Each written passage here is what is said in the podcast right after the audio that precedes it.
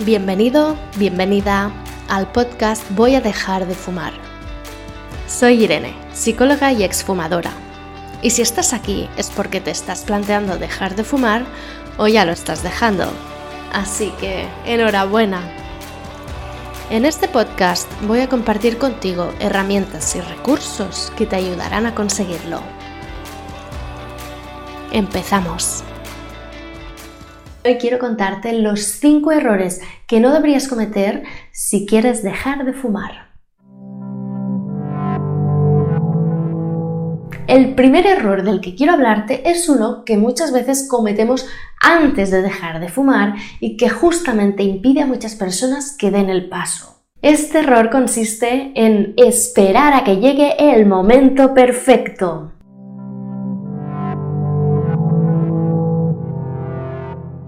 Muchas personas van posponiendo el momento de dejar de fumar pensando que más adelante será un mejor momento.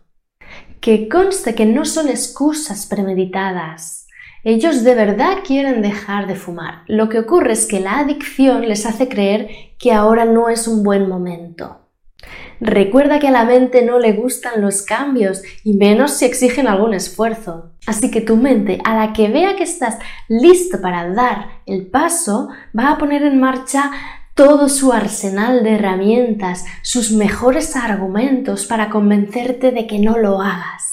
Y entonces empezará a lanzarte mensajes tipo, ahora estás en un proyecto muy intenso, con mucha carga de trabajo, no es un buen momento para dejarlo, espérate a terminar este proyecto. O por ejemplo, espérate a dejarlo cuando lleguen las vacaciones, que estarás más relajado.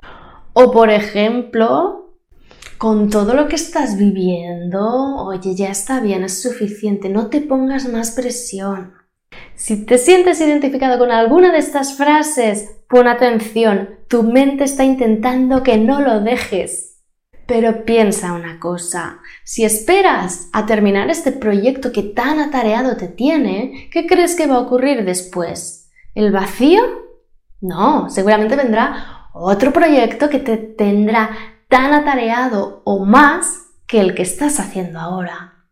O pongamos por caso que realmente Después de este proyecto empiezas vacaciones. ¿Qué crees que te va a decir tu mente entonces? Pues lo más probable es que te diga, oye, ahora que estás de vacaciones te vas a poner a hacer este esfuerzo tan grande de dejar de fumar. No, hombre, no, disfruta de las vacaciones, ya lo dejarás después. Y así siempre va a ir habiendo nuevos argumentos, nuevos motivos por los cuales es mejor esperar a dejarlo más adelante. Y déjame decirte una cosa. El momento perfecto para dejar de fumar no existe. El momento para dejar de fumar lo eliges tú y no tiene por qué ser perfecto. Siempre van a haber obstáculos, dificultades, imprevistos, pero si tú de verdad quieres dejar de fumar, cualquier momento es bueno. En mis programas para dejar de fumar hay personas que han dejado de fumar mientras estaban en medio de una mudanza, su mente posiblemente les estaba diciendo, estás como una cabra, dejar de fumar ahora en este momento. Pero ellos siguieron adelante y lo dejaron.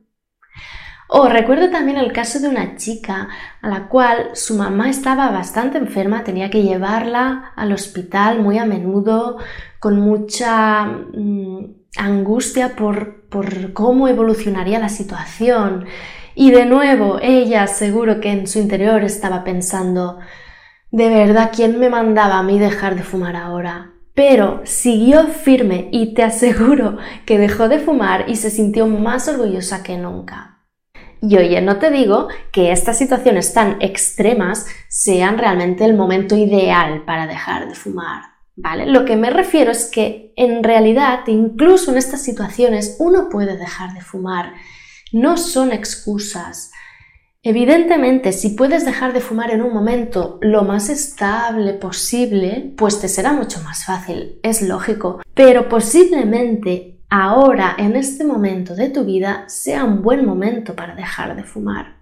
Si lo analizas con perspectiva, sin creer esas excusas que intenta poner tu mente, te darás cuenta de que posiblemente ahora es un buen momento para dejar de fumar. Así que mi recomendación es que si lo sientes así, te pongas una fecha próxima, por ejemplo, en dos semanas o en un mes como máximo, y decidas cuál va a ser tu día de, el último día en que vas a fumar, y te comprometas a ello. Así le das tiempo a tu mente a ir asimilando que por muchas excusas que te vaya dando, tú lo tienes claro y vas a ir a tope con ese objetivo. Ese día que hayas elegido será el momento perfecto. El siguiente error del que quiero hablarte consiste en dejar tabaco en casa cuando ya hemos dejado de fumar. Hay personas que cuando dejan de fumar se dejan unos cuantos cigarrillos en casa o incluso un paquete entero o incluso lo llevan dentro del bolso todo el día para arriba y para abajo con su tabaco. Ellos creen que haciendo esto están reforzando esa idea de que no fuman porque no quieren, incluso teniendo la posibilidad. Y oye, no está mal esta reflexión. Es cierto que cuando tú tienes posibilidad de fumar y no fumas, pues eso te hace sentir más fuerte y más empoderado. Pero ojo porque esto es un arma de doble filo. Yo siempre voy a recomendarte que te deshagas del tabaco. ¿Por qué? Porque tú cuando dejas de fumar, obviamente estás convencido de que no vas a fumar, incluso aunque tuvieras la posibilidad de hacerlo. Pero es que como dejas de fumar, ya no necesitas tener tabaco en tu casa, ni en tu bolso, ni en ningún lado. Lo dejas y vives tu vida sin tabaco, feliz y pa'lante. Recomiendo de verdad que no dejes nada de tabaco a tu alcance. Porque fíjate en un detalle. Mira, puede ser que la primera semana lo, lo, lleves muy bien, ¿vale? Y no fumes incluso teniendo el tabaco ahí delante. Pero lo que está claro es que llegará un día en que tendrás un mal día, ¿de acuerdo? Pues, por ejemplo, habrás discutido con tu jefe o con tu pareja o con tu madre, o yo qué sé, estarás triste porque ha ocurrido algo triste, o, o, estarás incluso eufórico porque te ha pasado algo muy grande, da igual. Sea como sea, habrá un día en que llegues muy emocionado a casa, sea cual sea la emoción. ¿Y qué ocurre con las emociones tan intensas? que nos impiden pensar con claridad, nos hacen actuar de una manera muy impulsiva entonces, si tú tienes tabaco a tu alcance, lo más probable es que cuando tengas un día así regulín regulán, cojas y te lo enciendas, porque no estarás capacitado ese día para decir, no, no fumo porque no quiero. Ese día no estarás tan fuerte. Llegará un día que no estarás tan fuerte. Y si te puedes evitar tener tabaco, pues te será mucho más fácil resistir esas ganas de fumar. ¿De acuerdo? Entonces, repito, te aconsejo de verdad que no dejes tabaco cerca, que te deshagas de todo el tabaco, porque así también estás reafirmando tu capacidad de vivir, de seguir adelante sin necesidad de tener eso cerca. Evidentemente siempre estará en tu posibilidad ir al estanco a comprarte un paquete o ir a robarle tabaco a tu amigo o a tu pareja o a quien sea. Siempre podrás fumar, ¿vale? Así que esa idea de que no fumo porque no quiero, aunque podría, seguirá estando en ti y seguirás reforzando esa, sensación, pero sin necesidad de ponerte más difícil la tarea de dejar de fumar. Insisto, pues, en que tener tabaco a tu disposición, en lugar de volverte más fuerte, te vuelve más vulnerable a las recaídas. Y déjame añadir una última cosa en este error, porque pienso que la gente que deja tabaco a su alcance lo hace con un motivo un poco oscuro y totalmente inconsciente. ¿eh? No digo que lo hagan a propósito, sino que su inconsciente lo hace un poco como por si acaso, ¿vale? Me explico. Tú tienes tabaco ahí y aunque has dejado de fumar, sabes que está ahí y que si en algún momento lo necesitas muchísimo, lo tendrás. Y te da como una cierta tranquilidad, ¿no? A tu adicción le da como esa tranquilidad de decir, bueno, bueno, sí, tú déjalo, pero yo estoy ahí, ¿eh? Y si me necesitas, ahí estaré, no te fallaré. Eso es mucho del tabaco, ¿no? De que es tu compañero fiel. Entonces, si dejas ahí tabaco, sigues con esa idea subconsciente de que él siempre va a estar ahí y si lo necesitas, ahí estará. Esa idea tienes que desterrarla, no necesitas el tabaco para nada, para nada. Tienes todos los recursos en tu interior para hacer frente a cualquier situación, ¿de acuerdo? Y esa es la creencia que debes reforzar desde el día uno en que dejes de fumar. Y pasamos ya al tercer error que cometen muchas personas y que les lleva a recaer. Consiste en beber alcohol durante las primeras semanas del síndrome de abstinencia. Yo no sé si tú bebes alcohol con mucha frecuencia, con poca, con moderación, no sé. Lo que sí me atrevo a decirte es que el día que bebes alcohol, evidentemente fumas más o en cualquier caso tienes muy asociados esos dos vicios, ¿no? Son dos conductas que se potencian la una a la otra de una manera brutal. Entonces, yo no digo que no bebas nunca más, aunque, oye, si quieres dejarlo también, pues mm, tu salud seguro que te lo agradece. Pero me refiero a que te recomiendo no beber alcohol, al menos durante las primeras semanas en las que no fumas. ¿Por qué? Porque el alcohol va a hacer dos cosas que te van a jugar en contra. La primera es que va a potenciar muchísimo tu deseo de fumar, ¿vale? O sea, es que es beberte cuatro tragos de, de tu bebida con alcohol y las ganas de fumar se te van a ir por las nubes, ¿vale? Eso por un lado. Por otro lado, al beber alcohol vamos reduciendo nuestra capacidad de autocontrol, ¿de acuerdo? Entonces, Mira, si te bebes una copa, posiblemente sigas con un buen autocontrol, un autocontrol suficiente para decirte, no, aunque tengo ganas de fumar, no voy a fumar, ¿vale? Pero ¿qué pasa si te bebes una segunda copa? Pues que el deseo de fumar cada vez es más intenso, tu autocontrol cada vez es más reducido, cada vez esa fuerza interior que tú tienes para decir no va disminuyendo, va disminuyendo hasta desaparecer por completo, ¿vale? Por eso es muy importante ponértelo fácil, intentar no beber alcohol, porque así ni tu deseo se va a disparar tan fuerte, ni tu autocontrol va a disminuir tanto como para que tú ya no puedas controlar si fumas o no fumas, ¿vale?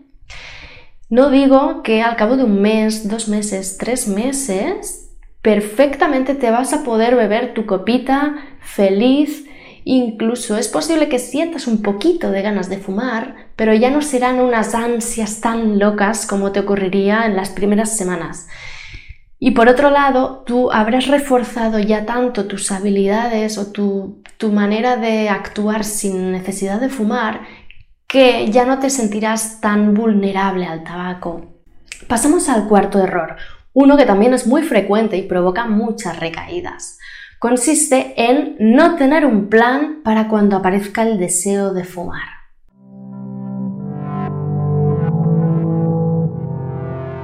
Hay muchas personas que prefieren dejar de fumar y simplemente verlas venir, es decir, em, que cuando les aparezcan las ganas de fumar, pues ya en ese momento reaccionarán, harán lo que les parezca más lógico hacer. Y está muy bien, si tú eres de estas personas, no te digo que no te dejes llevar un poco, ¿no? De hecho, incluso aunque tengas un plan, en muchos momentos te dejarás llevar por simplemente lo que tu cuerpo más necesita en ese momento, ¿no? Pero eso no quita que tú previamente no hayas hecho un trabajo de planificación en el cual te plantees, pues, qué alternativas tienes para darte esa recompensa o relajarte o darte eso que el tabaco te daba hasta ahora de una manera mucho más saludable, ¿vale? Y eso puede ser tan simple como hacer una lista de cosas que te gustan y prepararlas, tenerlas disponibles para las primeras semanas. Puede ser infusiones de tus gustos favoritos, caramelos, chicles, mm, algún bombón, alguna galleta que digas, mira, pues en un, momento puntual me doy este capricho y así como que me siento mejor, ¿no? Aunque no estoy fumando, pero tengo esos momentos de, de disfrute. O pueden ser actividades que digas, mira, cuando me vengan muchas ganas de fumar, em, salgo a la calle, doy una vuelta a la manzana con un ritmo muy rápido y vuelvo a subir. O cuando me vengan ganas de fumar y estoy en medio del trabajo, pues hago unos estiramientos o unas respiraciones o una meditación muy cortita que tengo preparada. No sé, tener un poco de recursos preparados y, sabidos para que tú cuando estés en ese momento de crisis, de decir, ¡Ah, necesito fumar, ¿qué hago? ¿Qué hago? ¿Qué hago? pues simplemente digas, ah, sí, sí, ya sé, tengo un montón de cosas por hacer, a ver, puedo hacer esta, mira, ahora me apetece la otra, mira, mm, en este momento lo más lógico que podría hacer es esto, ¿vale?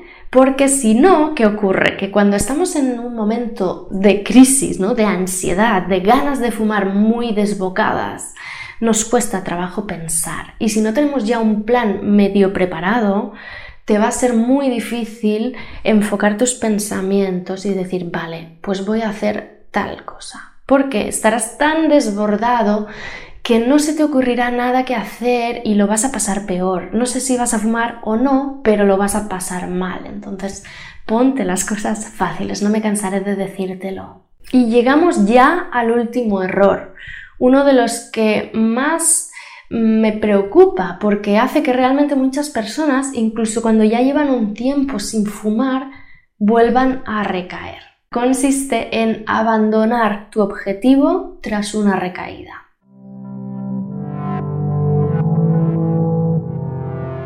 Mira, imagina que lo estás haciendo súper bien, ¿vale? Llevas cuatro días, cinco días, seis días sin fumar y oye, te está costando un poco, pero estás ahí aguantando fuerte. Pero resulta que el día 7, patapam, te pasa algo que te hace fumarte un cigarro. Y ahora no vamos a entrar en el por qué te lo has fumado, en el por qué tenías acceso a ese cigarro. Eso ahora mismo no nos importa. Lo que nos importa es qué haces después de ese cigarro, ¿no? ¿Qué piensas? ¿Qué sientes? ¿Qué te dices? ¿Y cómo actúas a partir de entonces? Porque muchas personas se sienten tan frustradas por haber fumado ese cigarro que se empiezan a machacar con pensamientos tipo ya has vuelto a fracasar, es que no lo vas a conseguir nunca y qué le vas a decir ahora a la gente, es que eres un fracaso. ¿Vale? Todos estos pensamientos, ¿para qué te sirven? ¿Te sirven para algo más que para hacerte todavía más daño? No, entonces quítatelos y lo que sí te digo es, aprende de esta recaída, analiza por qué has vuelto a fumar, qué emoción o qué situación ha hecho que ese cigarro llegara a ti.